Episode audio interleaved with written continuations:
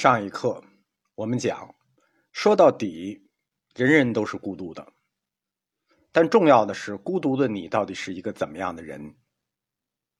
坦白说，相比于这个外部世界，我们从自身获得的幸福要多得多。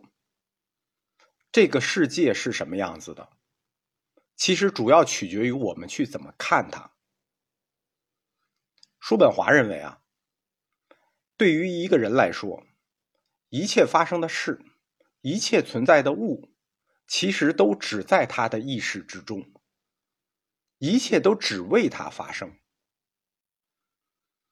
叔本华的这个理论，就是佛教大乘后期的唯识学，对吧？一切事情只为你发生，只在你的意识里，它并不真实。换成中文的表述就是唯识无境。那幸福的问题就转换成了精神问题，物质问题就转换成了这个，呃，灵魂问题。进一步说，就是改造你意识的构成问题。我们人生大部分的痛苦，都是感性或者感性的认识所带来的。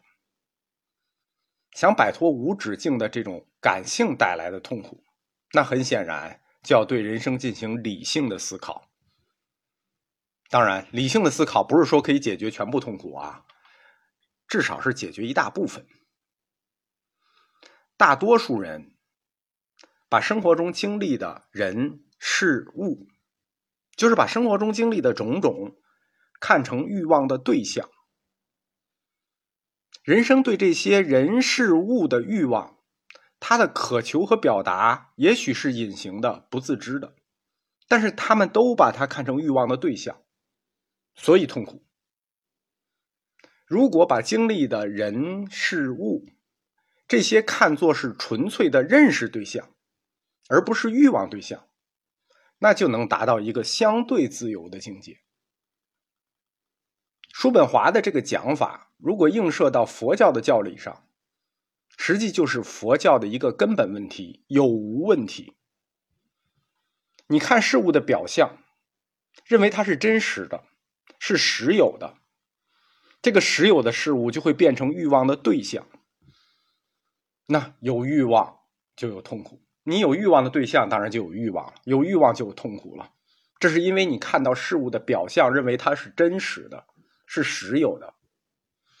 如果你看到了事物的真相，用我们佛教的讲法，是因缘和合的瞬间，本来无一物，只是认识上因缘和合的瞬间是空相，当然就获得了自由。佛教讲叫得大自在，能否做到把外在的事物看作是一个纯粹的认识对象呢？就是明明看是有，但我认识到是空；明明看是运动。啊，明明是在运动，哎，我看到的是真实静止。能否做到这种看到和认识的分离呢？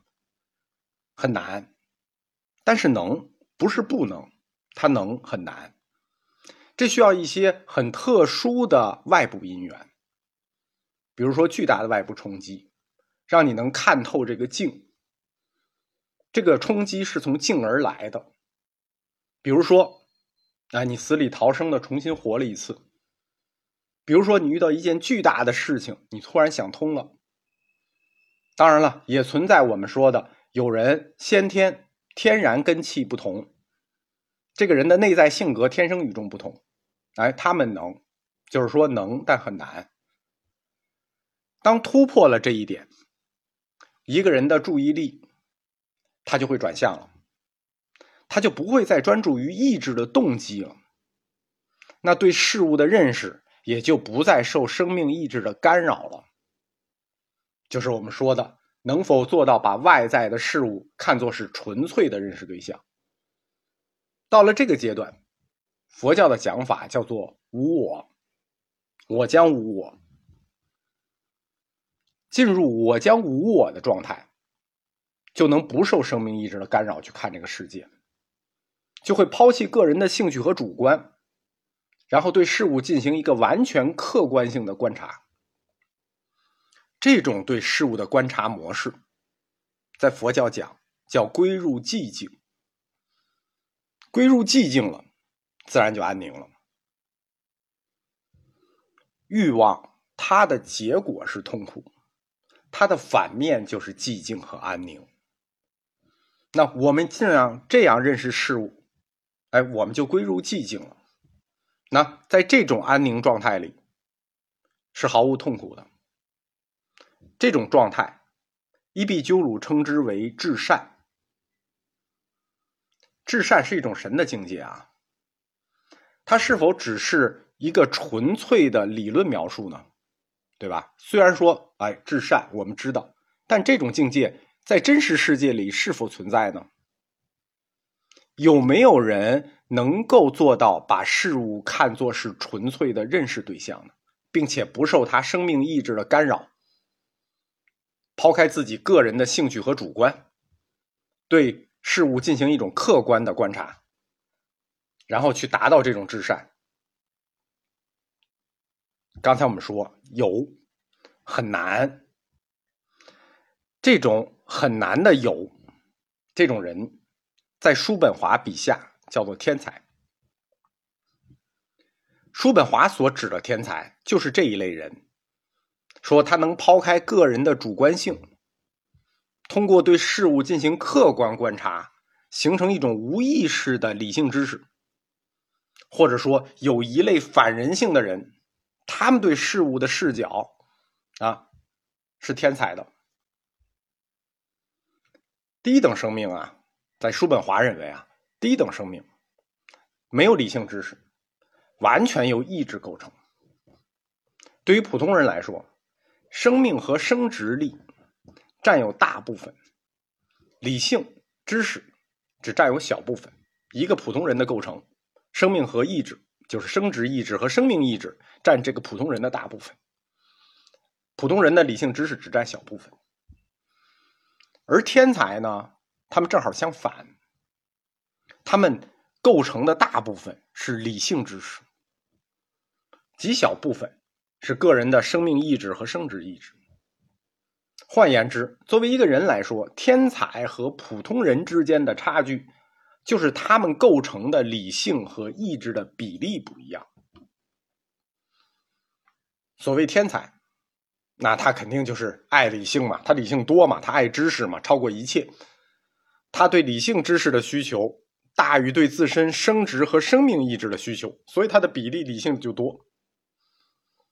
天才的这个追求非常的古希腊，他听着很像这个柏拉图啊、亚里士多德这类人。叔本华说，如果人想达到这种天才的至善，怎么做呢？那就必须让渡出自己部分的生殖能力，转换成理性能力。因为普通人构成大部分都是生殖意志和生命意志啊，你就得让渡这一部分的能力，转换成另一部分的能力，就是理性能力。因为意志的中心，生殖意志和生命意志的中心，它在一个人的生殖器官里，在下半身；而一个人的理性和知识能力，它的中心在大脑，啊，在上半身。如果你要调整你个人意志和理性的比例，对吧？那你只能按舒老师说的做法，对不对？让渡出自己部分生殖和生命的能力，转换成理性能力。因此，叔本华说：“那成为一个天才的基础条件是什么呢？就是要拥有能够支配自己生殖能力的理性。天才享受的这个愉悦与欢乐啊，它几乎都是纯粹精神性的东西，就是都以大脑为中心，所以他享受的快乐全是理性快乐。客观说，叔本华的这套说法呢？”只能在书本上成立，对吧？就是作为理论上看可以成立，因为在这个现实世界中啊，他的这套说法几乎不能成立，就是听着很好，但过于理想化了。